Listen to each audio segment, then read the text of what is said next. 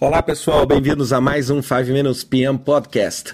Ainda diretamente da Harvard Law School, do programa de negociações, e eu quero falar um pouquinho hoje sobre como a gente negocia melhores saídas, né? Ou seja, muitas vezes quando a gente começa a negociar dentro de um cenário de barganha, a gente muitas vezes perde uma oportunidade de construir valor, de construir valor, ou seja, de achar um valor que vai ser melhor do que a sua alternativa e melhor do que a alternativa da outra parte. Ou seja, é conseguir fazer um acordo que não seja simplesmente bom para você, mas que seja o melhor acordo para ambos os lados. E aí é, a gente é, começa a entender o contexto social da negociação. A gente está falando um pouco aqui de criar um ambiente positivo, não criar necessariamente o conceito de um jogo onde sempre tem que existir uma peça vitoriosa e para existir a peça vitoriosa tem que existir uma peça é, é, perdedora, não? Ou seja, você pode criar um jogo, aumentar a confiança. Então, é, a gente pensa muito quando a gente fala em produzir as melhores saídas, é, ao invés de buscar valor, né, o que a gente chama de claim value, pedir valor, pegar um bolo e querer um pedaço maior do bolo, a gente começa a pensar em criar valor. Criar valor é o seguinte: vamos então aumentar o tamanho do bolo.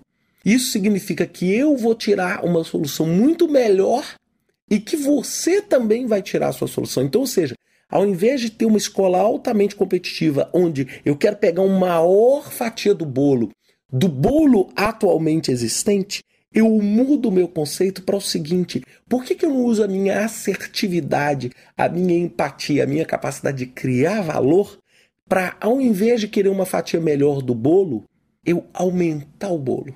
Porque se eu aumentar no bolo, o meu lado, né? ou seja, o meu lado, o lado que eu estou buscando, vai ser cada vez maior, cada vez mais rico. E não necessariamente o outro lado vai precisar de perder então, se a gente começa a entrar na negociação com um pensamento positivo, a gente assistiu um vídeo aqui maravilhoso, onde há dois cenários de uma negociação entre o inquilino e o, o dono da terra, que vai desenvolver um trabalho na terra.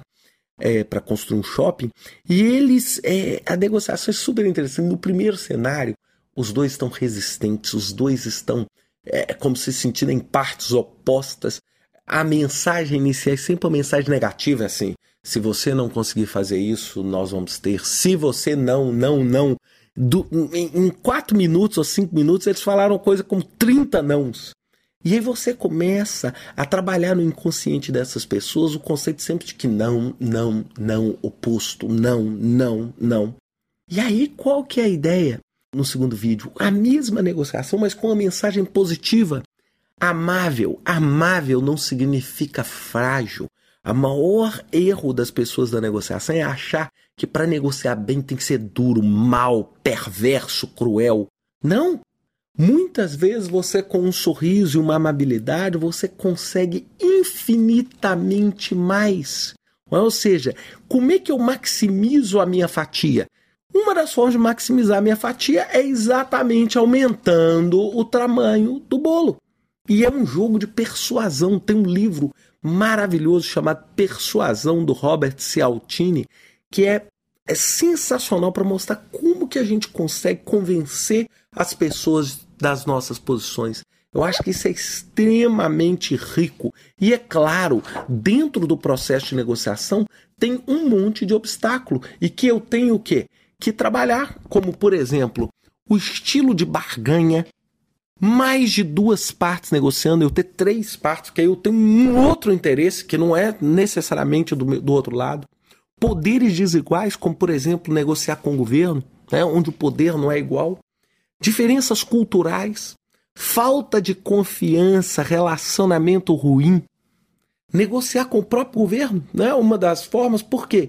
Porque normalmente o governo não se vê, não, não, não se vê de um outro lado é? O, o conjunto de poder do governo é muito maior do que o conjunto de poder de quem está do outro lado negociando com o governo. As pessoas, o que a gente chama de spoilers, as pessoas que não querem negociar, E também o que está acontecendo agora com essa crise, mudanças radicais no comportamento que a gente tem, ou seja, nas circunstâncias como a crise. Isso tudo são obstáculos para que a gente consiga negociar. E qual que é a aproximação, né, o approach que a gente tem que ter para esses obstáculos? Primeiro, saber que existe esse problema, que a gente chama de reconhecer. Depois eu tenho que analisar esse problema. E depois eu tenho que criar uma estratégia para resolvê-lo.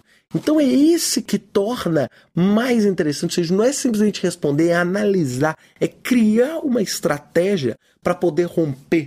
E isso, é claro, tem uma fronteira cultural muito grande. Cada país negocia de uma forma diferente. O, professor Salacuz ele tem um, um paper, um artigo super importante mostrando como os países se comportam diante da negociação. É um assunto muito rico. Vale a pena aí as pessoas procurarem. É, Geswald Salacuz é uma opção aí bastante interessante para vocês entenderem os obstáculos culturais dentro da negociação. Bem, na próxima semana, pessoal, eu vou fechar essa série de três podcasts sobre negociação. Até a próxima semana com o terceiro e último podcast dessa série. Um grande abraço a todos e uma ótima semana.